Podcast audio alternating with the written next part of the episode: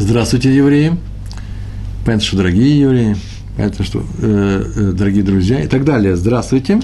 Шалом. Сегодня у нас урок называется «Приближать к Торе».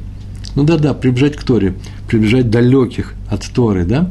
Они были далеко, а теперь станут близко. Называется кируф, работа кируф.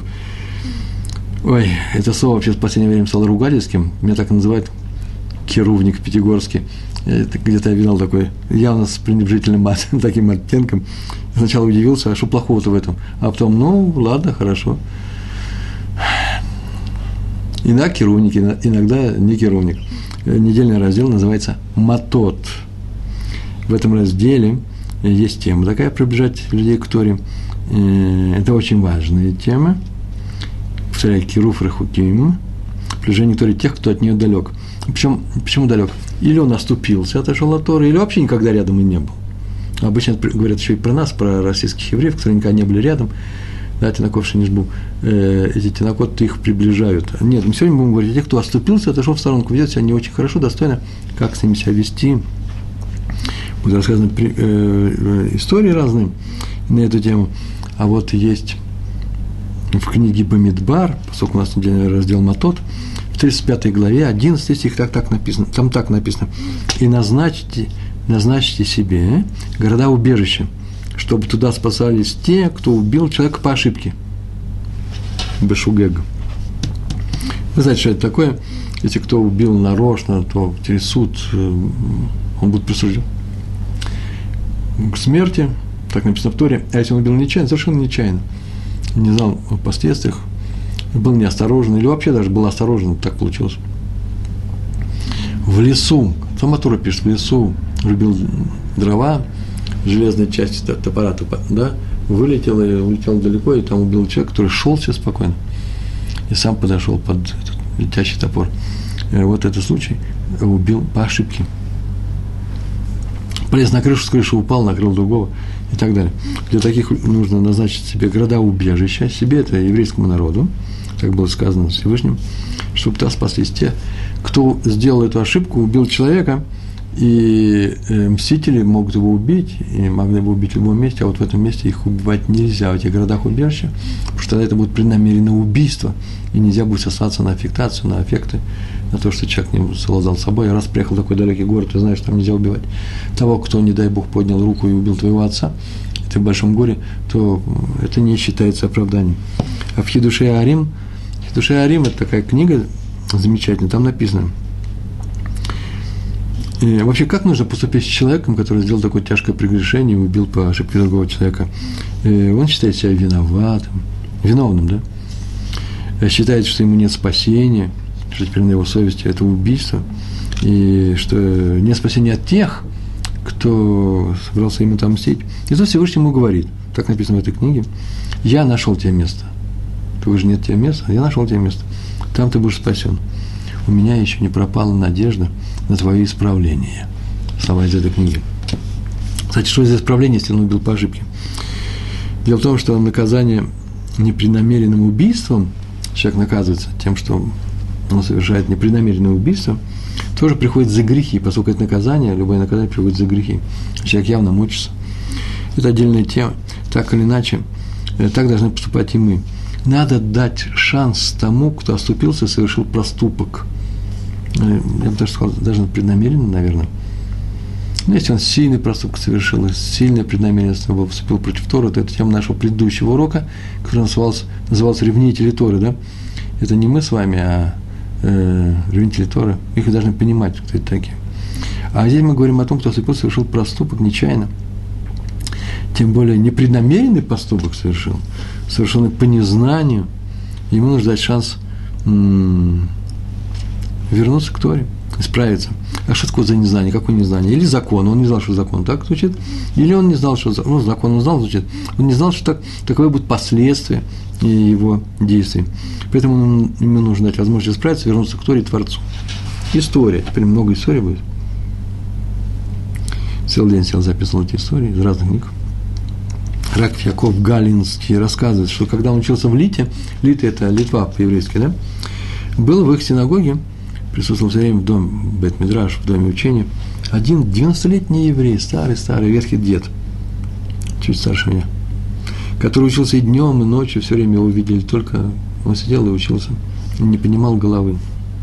Однажды его спросили, а какое-то время, не просто так во время учебы подойти, выжили минуту удобную и спросили его, а э, откуда такая усидчивость и желание учить Тору, все время не теряя ни одной минуты? И он ему рассказал. Вот эту историю Рав Яков Галинский донес до нас. Так сказал, я учился в Воложине, э, в то время, когда там преподавал Рав Соловейчик, написавший книгу Бейт Оливи. И считался я очень способный, вообще способный человек был с детства, с молодости, но, не было, но у меня не было никакого интереса к учебе. И однажды я проснулся ночью от стука в голову. Хотел сказать, я, начитавшись Платонова в детстве. Нет, он проснулся от того, что кто-то его позвал по имени. Нужно вспомнить эту фразу из, из Косована. Э, вдруг позвал его в темноте по имени. И он увидел, что кто-то стоит рядом с ним, держит свечку, закрывая ее, и зовет его по имени, чтобы не разбудить остальных людей. Он смотрит э, и видит, что это Раф Соловейчик пришел к нему, и показал он, чтобы шел за ним. И он быстренько оделся, пошел за ним, вывел его за город. Надо сказать, Воложен – это вообще небольшая деревушка, быстро очень можно выйти за город. И он повернулся ко мне и сказал, там уже, где никогда их, никто их не слышал, почему Бог вел за город? Я даже, даже рассказывать не буду. Понятно, почему, чтобы не выйти других, чтобы не видели, что сейчас он будет Тухахан называется. Делал внушение, резкое замечание своему ученику. И так сказал, написано, каждый, кто сидит и учит Тору, Шуне называется, Юша в Шуне, сидит и учит Тору, то напротив него учит Тору Шхина, присутствие Всевышнего. Как будто бы сам Всевышний сидит рядом с ним, учит Тору. Поэтому еврей никогда не бывает один, когда учит Тору. В Хавроте с Богом учит Тору. Это такой интересный подход. Я не хочу сказать, буквально его надо понимать, но, по крайней мере, можно сказать, что еврей никогда не учит Тору один, даже если не с кем ее учить. Кто-то же ему помогает Тору понять. Ее же понять невозможно. Если без помощи Всевышнего ничего не получится. А тот, кто сомневается, почитайте ученые труды разных университетов, которые пишут в, на кафедрах или в факультетах иудаики, про Талмуд, про прочие вещи. И вы видите, как все далеко от истины. Просто смешно иногда читать. Но сели бы поучились в Ешиве хотя бы годик, эти доктора наук. Интересно просто будет. Я не против, я их я не против их деятельности, я вообще не, не полон критики, но просто любопытно было, могли бы узнать, на какую тему они пишут свой научный трактат. Каждый, кто сидит и учит Тору, так он ему сказал громко, в Литовском лесу, рядом с городом, который называется Радин, э, Воложен, а сейчас это Беларусь, то напротив него учит Тору сама Шхина, сам Всевышний. И тут он как закричит на меня, так, рассказывает старик и рассказывал. До каких пор ты будешь, не будешь позволять Всевышнему учить Тору напротив тебя. Ты ему запрещаешь это дело. Почему? Потому что ты же ее не учишь. Это уже мои слова. И Сарик это рассказывает, я вернулся домой, и этот крик все еще стоит в моих ушах ежедневно.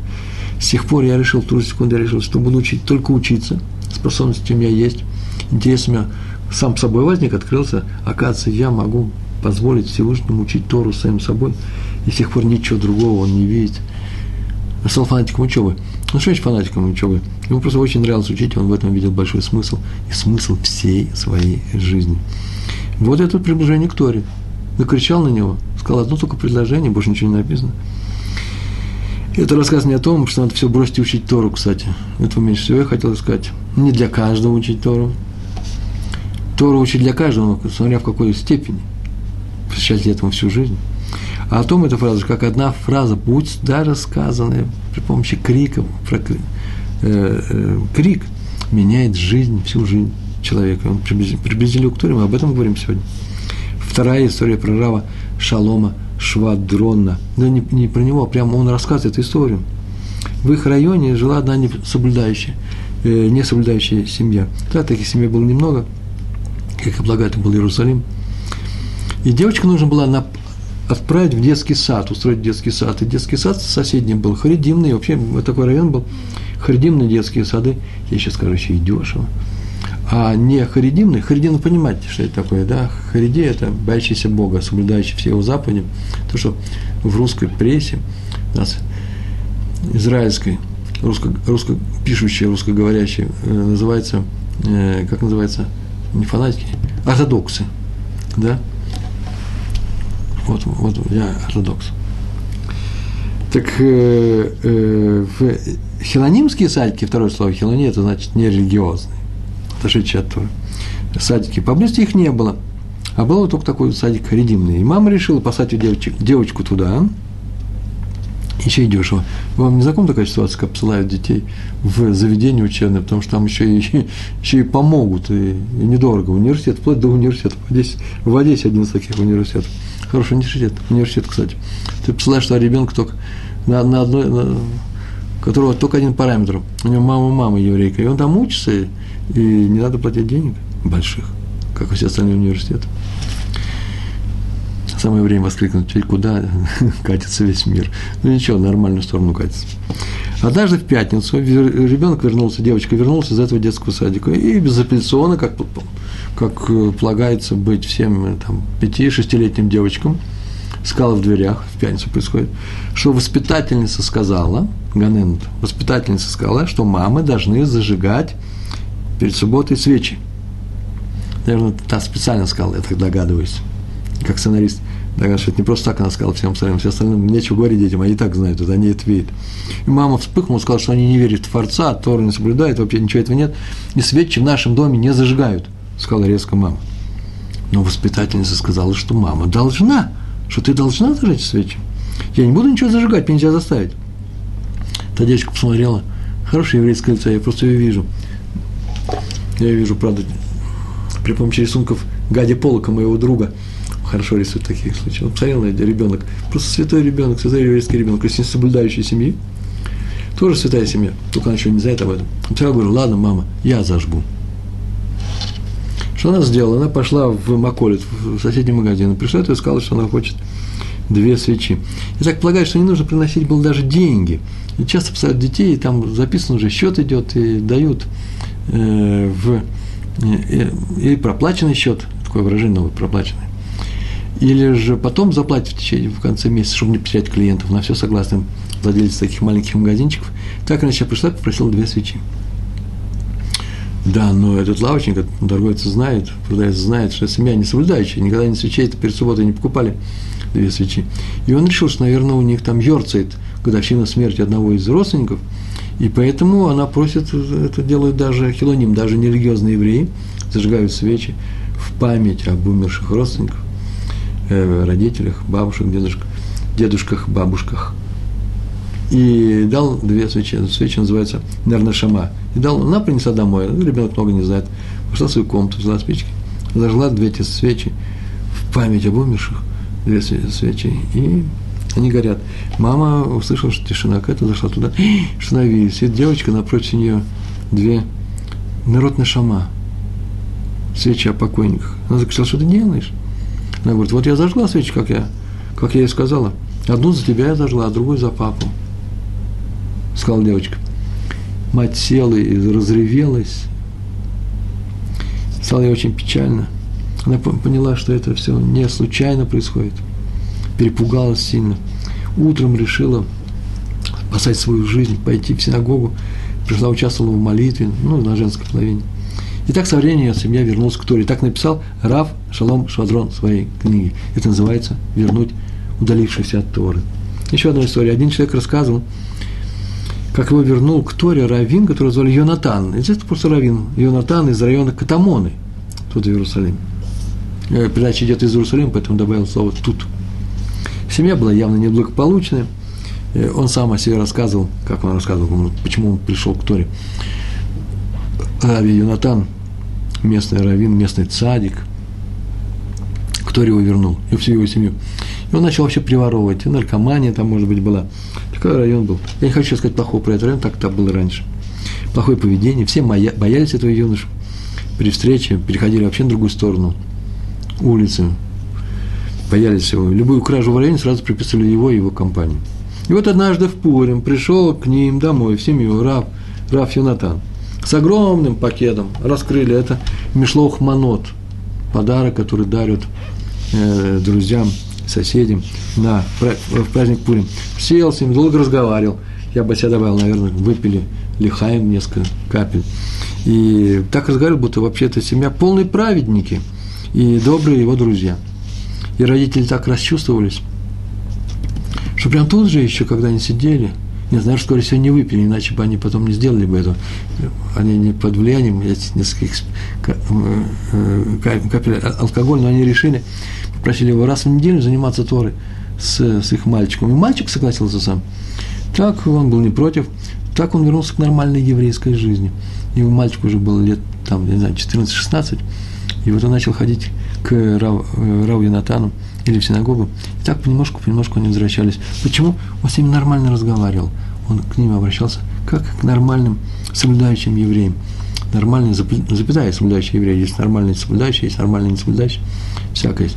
Он уважительно с ними разговаривал. История про раби. И этого было достаточно для того, чтобы вернуться к Торе. Ой, я не хочу рассказать о других случаях, а бывает наоборот. Из-за того, что кто-то неуважительно с кем-то разговаривает, а Тора ушел, стал поступать против Торы. Я думаю, за каждым Исавом или за каждым Амалеком, ну, Амалек это же тяжелый предельный случай, а по крайней мере за детьми Исава, уже, наверное, стоит кто-то, кто от Торы-то оттолкнул. И очень часто, если человек себя неправильно ведет, а тем более, если это учитель, а тем более, если это раввин, называется раввин, у него в есть, и он грубо разговаривает с другими людьми, кричит на них, не дай Бог, ведь потом же будет, я уже говорил эту фразу, это не моя фраза, будет подсчитан баланс не сколько людей, которые он привел, привел сколько, сколько от Торы оттолкнул. Это печально. Я не хочу никого пугать, это печальная арифметика. История про раби Йосефа, одного из сыновей раби Хайма из Воложна. Хайм из, из Воложна, Хайм Воложенер, был любимый. Он там родился там, он учился у своего учителя, э, Гаона из Вильны, и и потом, после смерти его, по наказанию, по приказу, по просьбе Веленского Гаона организовал в Воложине величайшую ешиву, которая, может быть, существовала очень долго, которая э, выше ее уже никогда не было ешив в еврейском народе, ни в древности, ни в, ни в наши времена. Почитайте ее историю. Совершенно удивительная, уникальная история. Все, что мы знаем, и все, что знает современный еврейский религиозный мир, он знает благодаря Воложенской Ешиве. Все наши учителя оттуда – Такая была горловина в этой эволюции э, еврейской истории, которая называется историей Торы. Так вот, когда умер отец, Хайм из Воложина умер, Рабьесов в это время был в городе Шершев, так написано, не знаю, что это за город, и Тут же он прибыл в Воложин и осидел со всеми Шивы. Вы знаете, что это такое, да? Сидеть в трауре 7 дней. И разделили наследство, оно было и духовное наследство, и материальное. Так или иначе, он получил часть своей части, поехал домой. В дороге он задержался, в дороге он задержался, так получилось, что искал ночью на ночлег, вовремя не вернулся, и в одном доме и рассчитал э, свою трассу, да, по которой он ехал, оказался один, и в одном доме его согласились принять на ночлег. И ночью к нему во, во сне пришел покойный отец и сказал, что он сейчас по, по огромной опасности. Смотрите, я не знаю, позже ли дописали эту фразу, она так органична, э, ложится в этот рассказ. Но если не будет этого эпизода с приходом покойного образа покойного отца, то тоже ничего страшного в этом не будет. Но так или иначе, в том тексте, который я читал, так было написано, он в огромной опасности. Сказал ему отец, образ отца, надо или уходить, или молиться. И уходить было некуда, да и некуда, уже страшная темная ночь. Он стал молиться о спасении, и тут в это время ввалились в этот дом 10 разбойников, всех связали, все отняли, начали всех пугать, его сказали, что сейчас его убьют, он испугался, он испугался, что его сейчас убьют, просил только помолиться перед смертью, начал молиться, обращаясь к Всевышнему, к небесам, и прося помощи у небес в, в, как награду в, заслугу своего отца, великого праведника Раби Хайма Воложенера. И тут услышали имя отца, Воложенер, и вожак этой банды, и сказал, стоп, стоп, ты, ты кто? Ты сын Воложенера великого, садика? Тут же распорядился развязать его из пут, веревки снять с его рук и ног, отдать ему все отнятое, и сказать, что, сказал, что отпускает его, и просит прощения. А спросили, почему, то сказал, что однажды он убил человека в своем детстве, в юности. Убил человека, попал в тюрьму города Воложин. Оказывается, Воложин был, это среди еврейского, в еврейском мире он прославился как город величайшей Ешивы. А там, в Литве, в, в юго-восточной Литве, сейчас это Беларусь, это, в общем, был город, который был известен своей тюрьмой. Попал туда, И вот накануне Песаха тамошний раввин, как мы понимаем, это был раб, сам Равхайм, попросил позволения у начальства тюремного забрать к себе этого еврея на праздник. Ну, бандит бандит, а праздник. И начальник из уважения к самому раввину, а его уважали все, согласился. И тот два дня провел в доме Рава Хайма Воложенского. Я даже не знаю, за что такая награда. Вот я, например, не провел два дня в доме Рава Хайма Воложенского. Мы просто в разные эпохи живем. Но это, наверное, какой-то это особая атмосфера, такие крупнейшие люди, о которых мы так много рассказываем, которые знали всю Туру наизусть, которые так много сделали. Всевышний им помог сделать так много, и они хотели это сделать, у них были такие силы. Это, наверное, что-то необыкновенный уровень людей. Ни с чем в истории человечества такие люди э, сравниться, не, не надо их даже сравнивать. Это высокий очень уровень. И вот этот человек, который был просто обычно сидел за убийство, он два дня провел в доме Рава Хаима Воложенского по его просьбе. И так на него это подействовало, подействовала атмосфера в этом доме, святость этого дома, эти уроки Торы. Не знаю, понимал он их или не понимал. Что он решил? Что он решил, кстати, вот я делаю паузу. Что он решил? Учить Тору, вернуться к Торе? Да нет, ничего подобного. Он решил больше никого никогда не убивать. Тоже был высокий уровень. Он решил, что никогда больше никто не, не будет убит по его вине, никогда никому не пустит кровь. Никто, повторяю, решил вернуться. Все очень убивать людей. Это великое решение было. И это спасло жизнь сына знаменитого Равина. Вот о чем я говорю. Что спасло его жизнь? Те два дня, которые его отец, на который пригласил, давно-давно это прошло уже, пригласил э, еврейского бандита. Мы будем полагать, что тот все-таки исправился. Один раз он был в доме этого праздника, второй раз он вспомнил эту историю, напомнил себе, отпустил сына, сделал праведную вещь, вдруг увидал, наверное, я тебя сочиняю как сценарист, увидел, что он тоже способен делать хорошие дела. Может, это и привело к его исправлению. Хорошее дело, которое ты делаешь, приводит тебе тоже к исправлению, если оно нужно. Раби Шалам Швадрон, пожалуйста, однажды Раби Йосифу Шалому Ильяшеву, Раби Швадрон Раби Ильяшеву, что в одной Ешеве отказываются принять на учебу одного, одного преступника, раз мы заговорили о преступнике, я переместился в наше, переместился в наше время, и тоже есть такая же история, немножко другая. Преступник, который сидел в тюрьме, отсидел свое, был выпущен, он там сделал шубу, начал заниматься Торой, и он решил пойти учиться в Ешиву, наверное, взрослый класс, класс там, Ликолы, и они отказались, сказали, нет, нам таких учеников не нужно. И тут пришел жаловаться Раф Швадрон Раву Ляшку, и Раф Ляшев посмотрел, что они неправы, должны э, э, взять его на учебу. И привел доказательство из Талмуда. Написано, я сейчас это доказательство тоже списал, сейчас я вам расскажу. Написано в трактате Псахим, что Раби Шимон бен Юхай попросил однажды своего учителя, Раби Акиву, когда тот сидел в тюрьме, чтобы тот обучал его Торе. Будет он приходить каждый раз, садиться под его окном. Вы были в Кесарии, да? В Кесарии, да? Показывают здание, которое называется, э, говорят, что это тюрьма, в которую сидел Рабякива. Я не очень верю, это мало кто верит. Ну, ну, так вот остался в еврейском народе. Это здание, такое мнение. На берегу моря, сейчас уже море совсем подошло близко. И там мы снимали фильм э, в программе «Шалом». Э, до этого места я не дошел, потому что я упал в яму археологическую, и э, меня амбулантировали. И там были археологические э, находки. Об этом я написал, кстати, рассказ об этом. Я написал в своем блоге в Nacl.ru. А еще есть кто хочет поискать в сетях. И сам э, фильм этот тоже есть. 30, ну, 24 минуты из программы «Шалом», которая шла по каналу «Культура», в, э, по российскому телевидению. 2000 год, по-моему. Ой, 2000 год уже. Так иначе, э, почему все время отвлекаюсь? Раби Шимон бен Юхай попросил Раби Акива, который сидел в тюрьме, чтобы разрешил ему приходить и учить Тору под его окнами. Тот отказался. Сказал, ну, сослался на то, что опасно к нему вообще приходить. Тут он приходил и приносил ему еду и учился. Но тогда Раби Шимон Раби Шимон бен Юхай пригрозил ему, он же не привел доказательств, он пригрозил ему, что пожалуется своему отцу, Юхаю, кстати, звали его отца Юхай, пожалуется своему отцу, и тот донесет на него властям, то есть сделает еще хуже. И тогда то вообще... Так оно и было, максимально плохо поступили с Раби Акимом, лишили его жизни. Раби, э, Раби нет, написано, Юхай был приближен к римлянам, так или иначе – Э,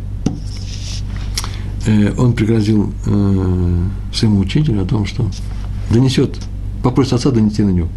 Откуда он это выучил? Почему так себя ведет? И он сказал, что так, ну, так написано в комментариях, что написано в трактате Санедрин.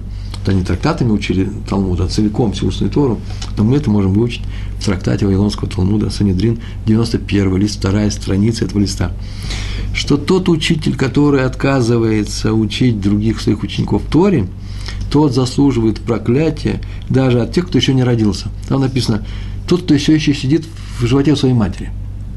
Ну, не зря же это написано, не зря же так считается – я не думаю, чтобы Раби Шимон Бен Юхай был такой резкий человек. Скорее всего, он намеками все это говорил. Хотя, с другой стороны, знаете, человек был резкий, он увидел, как кто-то не, не исполняет Тору. Помните, как он вернулся с, из своего заточения, где он 12 лет провел, спасаясь в римском месте. Э, римлян, э, выбегает римлян, сел изучал Кабалу, написал Зор, так считается. И он возвращался и увидал до евреи, которые пашут землю, возводят э, дома, строят. Он начал э, смотреть на них гневно, и шел огонь, ну не из глаз, я так полагаю, с неба, уничтожал все живое. Резкий человек был, может быть, он здесь тоже сказал резко, не знаю, он был ревнитель Торы. На эту тему, смотрите, смотрите, слушайте наш предыдущий урок в этом цикле еврейское поведение. Так или иначе, мы видим, что все это рассказывает Раби Шалом Ильяшев, Раби Шаломуш Швадрону, о том, что Ишива не может закрывать свои двери перед учениками. Даже Раби Акива не мог отказать, учить Тору, отказаться от э, обучения Торе своему ученику, если он возвращается к Торе.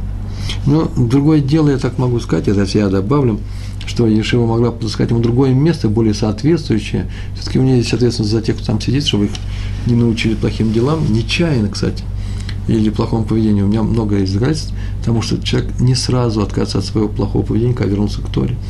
Э, не сразу он становится праведником полным. А поэтому э, к нему нужно иметь общий, э, нужно знать, э, какой подход. Э, с каким подходом нужно к нему обращаться и что сделать с этим учеником. А если вы придете к Равину и скажете, вот ты обучает, то скажет, у меня нет времени, то еще не значит, что он не прав, и что сейчас мы можем привести э, этот стих из трактата Санедрин, даже а проклятие тех, кто сидит в животах у еврейских матерей, ты не боишься, это будет резко и неправильно, так нельзя делать. Но, теперь я скажу про вас, кого станете раввинами, вы не можете отказывать другим людям, если они просят вас учиться, если у вас есть такая возможность. Понятно, сейчас сказал, да? Все, надо выполнять вообще любую просьбу евреев, любую просьбу, если она нормальная, разумная, и если ты можешь это сделать, если ты знаешь, что она пойдет всем евреям э, на пользу, даже если тебе придется чем-то за это расплатиться, ну, например, немножко своим временем. Да?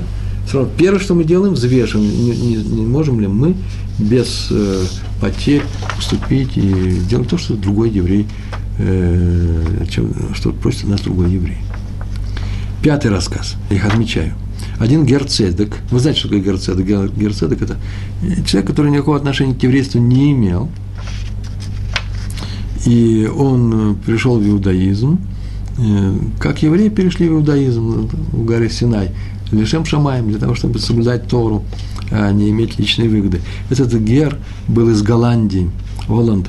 И он рассказывал, рассказывал об этом, оставил запись, как он пришел к иудаизму. По-моему, где-то на первых уроках рассказывал об этом, потому что тема как раз э, приближать к Торе, приближать далеких, у меня уже не первый раз рассказано, несколько раз это было. И после войны он приехал, после войны он приехал в Израиль, голландец, значит, так или иначе он приехал, чтобы искупить вину я не знаю, там, своего народа или поколения своих родителей, которые так плохо поступили с евреями. И он приехал волонтером в Израиль. И устроился санитаром в интернат для глухих детей. И среди глухих детей вообще очень большой процент умственно недоразвитых. По крайней мере, вот были и такие, которые не то что не слышали, да еще и были туго соображали. Хотя сейчас вот современное воспитание позволяет совсем полностью глухим людям быть вполне нормальными. Такие методики. В нашей стране, по крайней мере, в Израиле, я встречаю людей, которые с детства глухие, абсолютно ничем не отличаются, кроме того, что у них слуховой аппарат. Так вот, в этот э, дом для глухих детей каждое утро приезжала одна мать и сидела своим ребенком рано утром. Издалека приезжала, не из, не из этого города, и сидела, и у него мозговые нарушения были, и сидела она, э, он мало что понимал, ребенок, она надевала, надевала талит кот, на катан, читал ему стихи Торы, негромко. И вот этот голландец послушал, что ему говорит, какая молитва читает, Шма Исро или Тура Цавалану Мойши и так далее. Ну, какие-то такие стихи, которые положено читать каждому по утрам. И этот голландец удивлялся, ведь ребенок ничего не слышит, он даже если слышал, ничего не понимает. Вообще ничего не понимает. И он спросил однажды, улучшил момент и спросил ее мать, почему он заделал, и сказал, что да, тело его не слышит, но святая душа-то его слышит. И она страдает без Торы. Она же не надо, что называлось телу, которое не слышит. А душа страдает без Торы. Я прихожу ее утешать. И так он заинтересовался, что же такое за, за Тора такая, которая так заставляет людей ради этой, чтобы утешать святую душу своего ребенка. Это просто полное самопожертвование. Э, приезжать каждое утро издалека, чтобы читать эти стихи. Через это тело. И он стал учить эту Тору, и так сделал э, Гиюр, так пришел в еврейство. Говорят, что человек известный, как я слышал, даже фамилию его называли, Раби Симха Бройда, э, глава Ешивы Хеврон. Он рассказывал, что однажды у него просили разрешение выгнать из Ешивы одного ученика за плохое поведение, надо полагать, который не учился, да, вызывающе себя вел, наглец был, плохо совсем людьми, с людьми разговаривал, вообще влияет на других плохо. И Рав Бройда – сказал, что изгнание ученика, когда его просили об этом, самое последнее, что с ним можно сделать. Это вообще предельная точка. Более того, такое правило, пока он не приносит ущерба другим людям, резко большой ущерб, духовный в то же время, тем более физический, запрещено его выставлять на улицу. Вот не брать человека проще, опасаясь, что он окажет плохое влияние на место учеников – оно, если уже взяли, то его, его тоже нельзя. Ну, как на работе, есть такое еврейское правило, замечу, просто в, в скобках даже, а сноска вниз, в конце книжки, не имеющий отношения к нашей теме. Таким же образом, можно еврея не брать на работу, хотя наша забота, заботиться о проносе любого еврея, помочь ему. То есть он не подходит тебе, а ты начальник, тебе можно его не брать. Но уже если он тебе работает, нельзя его увольнять. Почему это проноса? Это уже преступник. А если мне скажете, ну как же, бывают такие случаи, когда у нас просто все, э, бюджет не позволяет, сокращение. Да, тогда можно. Но посмотрите, побеспокойтесь, найдите ему работу, побеспокойтесь, у него семья есть. Это проноса, это не просто работа. Работа не для работы, работа для того, чтобы кормить людей. Хорошее правило тоже. А просто из-за того, что он не справится с работой, ну, миленький, нужно, не нужно было брать. Ну, нужно научить его. Ну, сядьте с ним, научите. И найдите ему ту часть работы, которая ему поможет. Ой-ой-ой, время уходит. Так вот, его спросили, можно ли вы конкретного ученика, и он сказал, что нет, это самое последнее дело. И он сказал, что в таких случаях нужно взять в расчет такую, такую мысль, что с ним произойдет, если он окажется на улице, если он окажется вне нашей Ешивы. Потому что на Ешиве лежит ответственность за этого ребенка. И это он рассказывает такую историю все рассказывает всю эту историю, что почему он отказывает, отказ, говорит, что нельзя выгонять никого. Однажды он учился у раби Исра Залмана Мейцера, Мельцера. Раф Иср Залман Мельцер был главой руководителя поколения всего. К нему приходили крупнейшие раввины учиться, все они были его учениками. Или просто учились у него. И он учился, Раби Симха Бройда, со своим зятем, Рави Довидом Финкелем. Вы понимаете, да, что родственник нашей семьи, руководитель в мир, и братом, своим личным братом, Рави Цви Бройда. Учили, учили Талмуд. И вдруг кто-то из них произнес во время какой-то паузы, была какую-то фамилию, и вдруг Раф Мельцер побледнел, откинулся на э, спинке своего стула, и стало ему плохо. И он был резко бледный, и э, видно, что сейчас человек полез в обморок, его схватили, ну как-то помочь, уже не знаю, посадили его, положили его куда-то, начали отпаивать водой и он пришел в себя. То есть почти упал в обморок. Э, когда он пришел к себя, он рассказал о том, что давно-давно, когда он еще был раввином в городе Слуцке, был он среди тех раввинов, которые разрешили выгнать э, из Ишива одного ученика. И у этого ученика была вот именно эта фамилия. И всю жизнь он переживает и мучается, что сделало с тем юношей. И если он кончил плохо, так он говорил, если он плохо кончил, а мог кончить плохо, в Ешиве как-то держался, то в этом моя вина. И сейчас мне плохо, когда я вспоминаю об этом. Все это видели, ему стало плохо на уроке. Одного мальчика, следующая история, про Рау Цатки. Иуда Цатки, это известно, Иуда Цатка, известный раввин сефардский. крупнейший раввин здесь, в Иерусалиме. Здесь, в Иерусалиме. Одного мальчика, семья э, которого жила в районе Геват Царфатид, сдали в школу, так получилось, не хотел это слово говорить, консервативного иудаизма. Консервативно.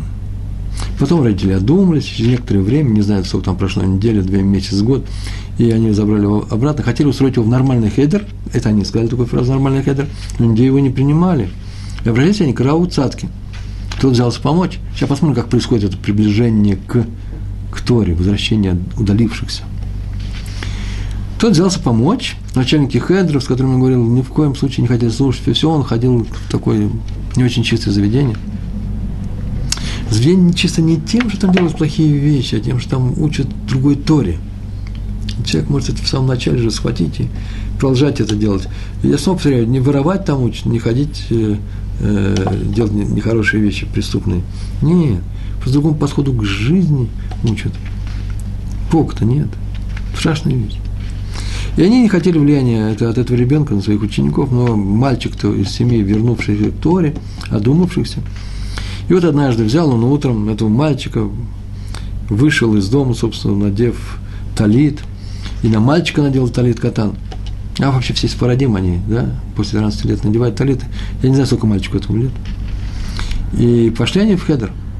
И начальник увидел из окна, вот приближается Раф он сразу понял, в чем дело, но все равно выбежал к нему навстречу, тепло его принял, обнял, привел всех в кабинет. Раф Цатка сказал, что сейчас они, конечно, поговорят о том, о чем, о чем тут говорить, приветствия всякие восточные говорить. Сначала надо принять этого мальчика устроить. Тот сказал, я сейчас объясню, почему ему тут не место. Тот сказал, я боюсь, да, и сказал даже, успел сказать, что я боюсь, что он много набрался. Это отступников веры. Я, кажется, плохое влияние на остальных. Арабсадка молча, всяких пререканий, всякого разговора, взял мальчика за руку, вывел в коридор. Повел по коридору и заглядывал в комнату, и увидал, э, где сидит э, класс его возраста. И нашел этот класс, ввел туда. Рэбе был удивлен, он знает, кто такой Рапсадка. Он, наверное, даже догадался, в чем дело. Он вошел в класс, молча, прямо посреди урока, нашел какое-то место рядом с окном, чтобы проветривалось хорошо, чтобы было много света, подел своего ученика и сказал, это мой сын.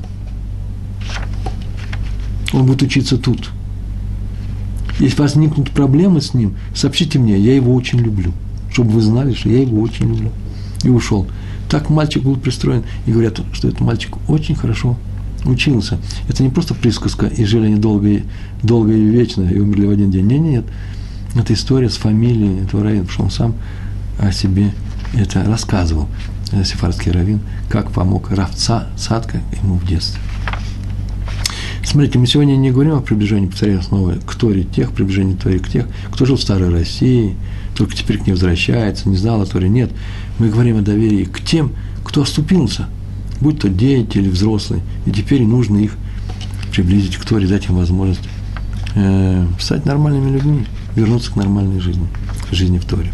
Так часто говорят слово нормальный, если мне кто-нибудь придет, скажет, а что же считать, всех станет ненормальными? Ничего я не считаю. Если вам не нравится это выражение, я его стираю. Только не расстраивайтесь. Окей? Один человек ездил на постоянный город, на постоянную работу в один город в России. Неделю здесь, неделю там, неделю в Израиле, неделю в России, на Украине, Беларуси, неважно. Там он учил людей Торе, а сам жил в простом доме. Снимали там квартиру для раввинов. И там в соседстве жил какой-то парень, молодой юноша, 6 на 8, 7 на 8, да, такой большой дядя, который вслух э, поносил евреев, говорил, вот тут у нас комната, квартира равинская. И очень плохие слова всякие говорил. Э, и э, тот всегда ему уступал дорогу этому человеку, тот все улыбался, знаете, гниловато, мол, вот евреи, трус, трусоватые они. И, э, а тот э, Равин ничего им никогда не говорил. А, начал с ним здороваться, просто говорил здравствуй. По-моему, звали Павел. Здравствуй. И вот э, однажды он стоял во дворе и признал, что сам-то он еврей, по матери он еврей, но евреев не любит – а жизнь его несчастная, и начал говорить о своей жизни. Тот молча выслушал его, и в душу ему не лез, но и не приветствовал такие откровенные разговоры. Ну, поговорил, поговорил. Он, я не думаю, что он дал понять ему, что мы, мол, не ровня. Ну, нормально разговаривал, как нормальные люди. И однажды тот пришел к нему в синагогу в этом городе и сказал, что э, скромное поведение вот этого раввина, его самого, его товарищей, его коллег, настолько удивило, что он пришел просить его о помощи. Ну, он тут сразу сказал, какая помощь? Ну, может быть, в Израиль нужно перебраться, да, раз сын еврея, там, сохнуть, слово какое-то, сказать, не знаю. Он сказал, нет, нет, просто он, иногда, он просит разрешения иногда приходить и присутствовать на общем уроке, который он дает. Он то согласился, сразу же приходил. В конце концов, тот пошел в Ешиву. 22 года, 23 года уже, не, не маленький возраст. Ну, тоже нормальный возраст. В Ешиву, в том городе. А сейчас учит Тору в Иерусалиме. Вот к чему я рассказываю. Сказочка со счастливым концом, да? Конец очень счастливый, end. Очень похож на, э, похож на рождественские батинки. Но посмотрите, какое разительное отличие. Там золушки приобретают принца, бедные люди приобретают тепло, богатство. А тут простые люди под впечатлением простого поведения, правильного поведения людей Торы – приступают к ее изучению, становятся такими, как они хотят быть. Они хотят вернуться к Торе, не возвращаются. Вот наше отличие от рождественских историй. Но тоже счастливый конец. Всевышний обещал нам счастливый конец в каждой жизни, в каждой истории, в всей истории человек, нашей истории. если мы будем себя правильно вести, сказано, я вам даю жизнь и смерть, выбирайте жизнь. Это называется счастливый конец нашей истории. Рави Зильберштейн, Рави Исхак Зильберштейн рассказывает, что э, к нему пришла семья, к нему прямо домой. На беседу с Равином пришла одна семья, которая вернулась к Торе, сама в свое время вернулась к Торе. И рассказали, как это было делать. Дело в том, что их дочь попала под влияние верующих евреев и начала соблюдать Тору, сама стала верующих, и из-за нее они вместе с ней, с опозданием некоторым, тоже пришли к Торе. Так они и стали верующими евреями.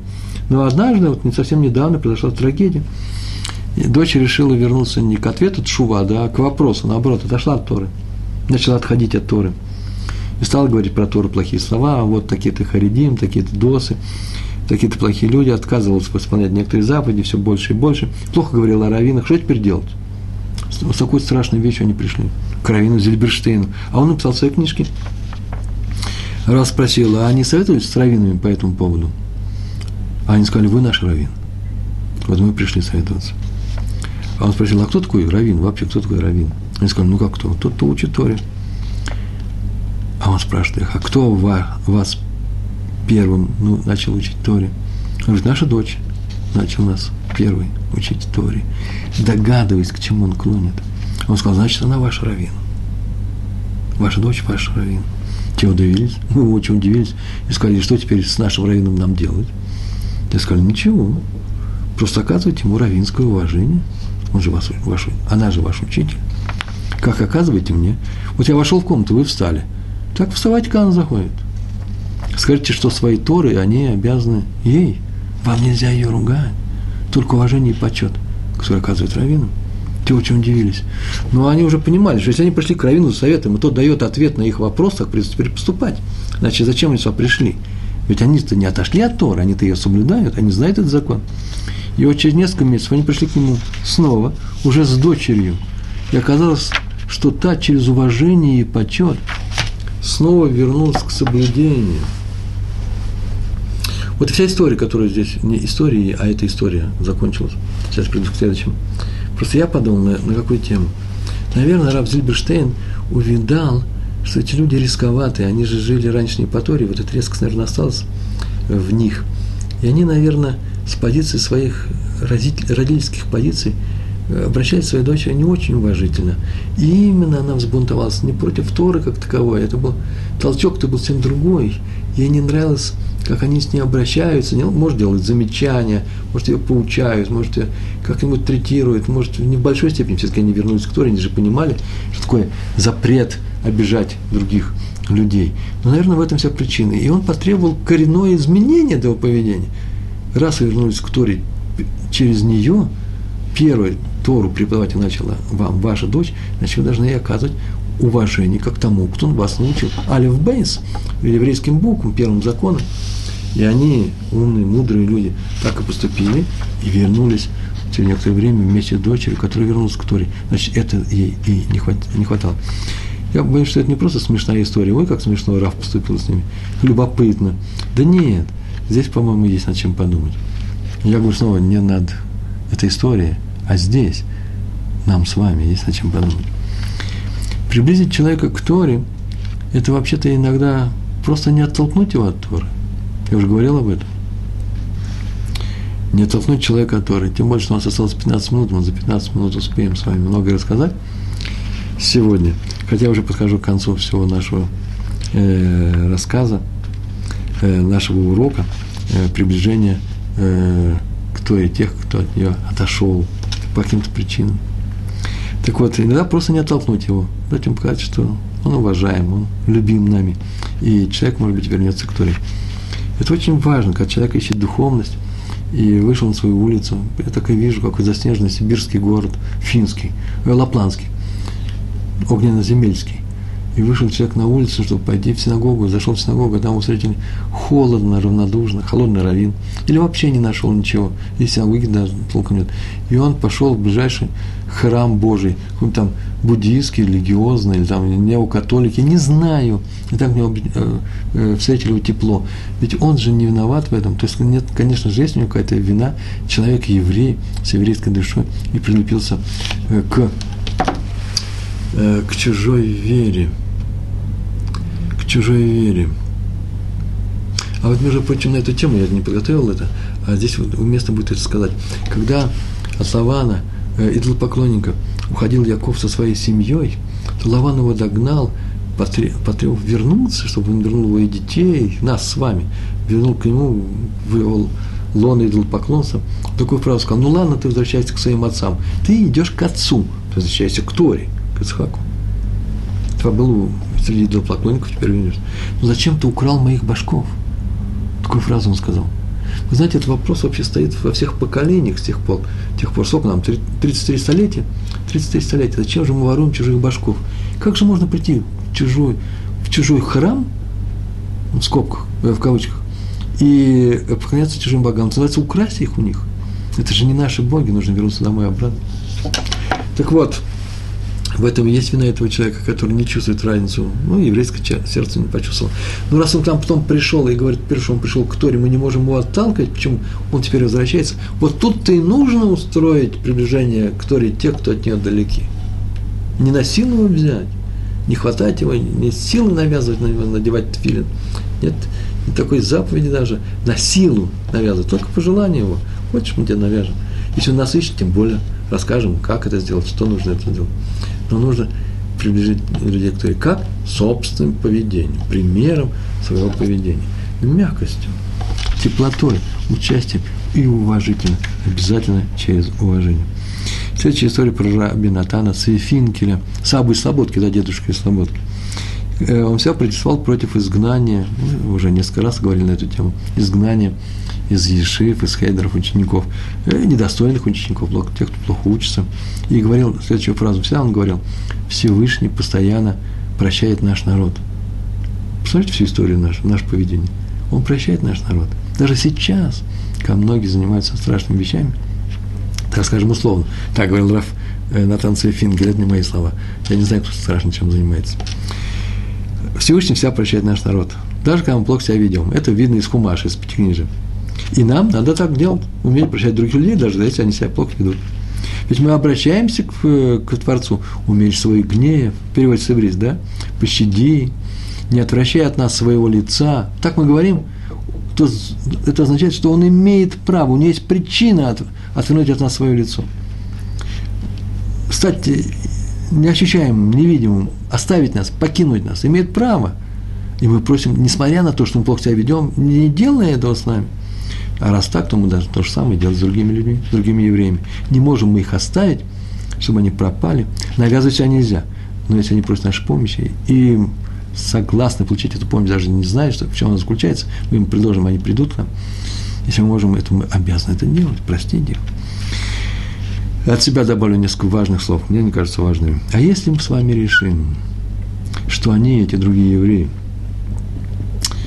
которых мы решили не простить, которые нам не нравятся, что они хуже нас, а мы просто не настолько плохи, поэтому можем просить снисхождения от Всевышнего, то это неверный взгляд. Этот ход логически неверен. Вообще фразу все нормально сейчас сказал, да? Мы их можем не прощать, они плохие, мы хорошие, поэтому Всевышнего просим простить нас. Это никуда не годится. Почему? Потому что все относительно. Правильный взгляд затем другой. Хуже меня нет никого. Это я сам себя прощать не могу. А все остальные много лучше меня. Почему? Потому что имеют право на прощение. Откуда я взял? Сам Всевышний мне об этом сказал. Когда я согласился соблюдать его Тору, сказав «Насева Нишма», он сказал «Люби ближнего своего, как самого себя». Это и есть та Тор, который я взялся соблюдать. Сначала я буду ее соблюдать, а потом буду ее учить. Сначала я буду выполнять эту заповедь любить ближнего, а потом буду разбираться, достоин моей любви или недостоин. Так или иначе, любить его. А любить, мы уже говорили, это несколько пунктов. Один из них – уметь другого человека простить, несмотря на его плохие дела.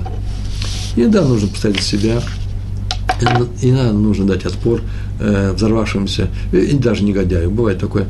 Э, смотри, наш, снова повторяю, предыдущий наш урок э, ревнителей Торы, веры.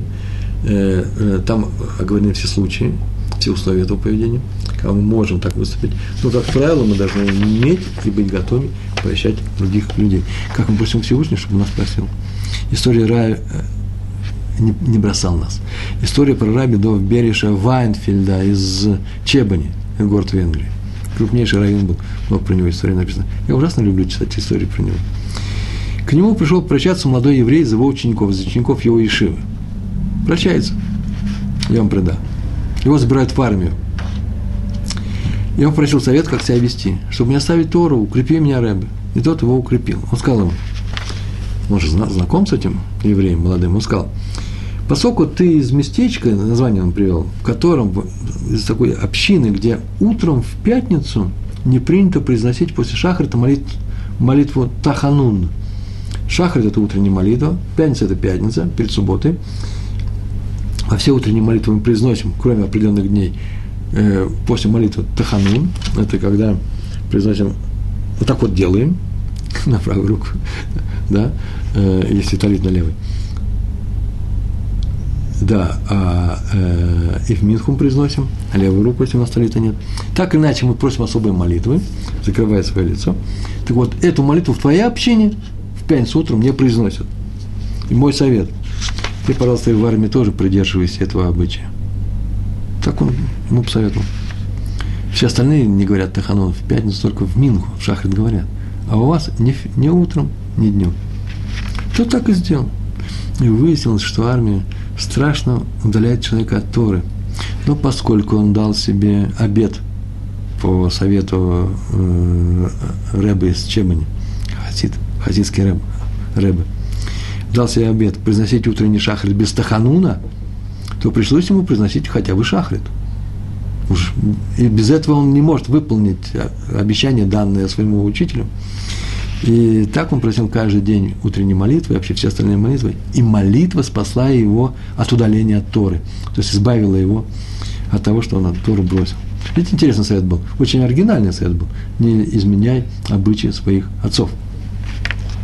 Мы сегодня много говорили об увольнении учеников из Ешивы. Э, это касается, в принципе, нашей жизни. Мы не руководители Ешивы, большинство из нас не удаляем никого, но мы можем удалить какого-то человека из нашей жизни. Оказывается, надо постеречься, удалять человека оттуда, где он может приобщиться к Торе. Это важная вещь. А мы уже проходили об этом на одном из уроков, посвященный тоже киру, приближению других евреев. В Торе мы говорили, что каждый из нас кирувник, хотим или не хотим, а именно по нашему поведению многие люди, не соблюдающие Тору, оценивают вот саму Тору, Э, жизнь соблюдающих людей. Мы для них являемся примером, носителем Торы. И поэтому можем, и не дай Бог оттолкнуть, а можем приблизить их к Торе. Нужно себя вести себя по-человечески, очень высоко, как того требует Тора. И это будет Кирув. Все мы кирувники, повторяю. У нас осталось с вами 4 минуты. И я сейчас э, расскажу еще две истории. Э, одна из них Хазон Иш, про Хазон Иша. Ему тоже попросили разрешение выгнать одного, ой, говорят, 7 минут, ученика одного выгнать из Ешивы. И он согласился. Пришел глава Ешивы, руководитель Ешивы, Роша Ешива. И он согласился. Но с одним условием. тоже интересное условие, тоже любопытное было. Шаровинские условия все самое интересное во всех историях. Он сказал, возьми его в Хавруту, то есть ну, лично э, учись с ним один час каждый день в течение месяца, а потом выгоняй. Это ты можешь сделать. Вот туда я разрешаю.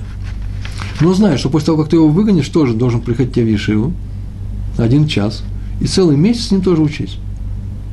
А потом все, скажи, все, кончился срок условия Хазона Иша, скажи, кончился, и уходи. Не-не-не, интересно. Он сказал, только не говори ему, что это совет Хазаныша. Это очень важный момент.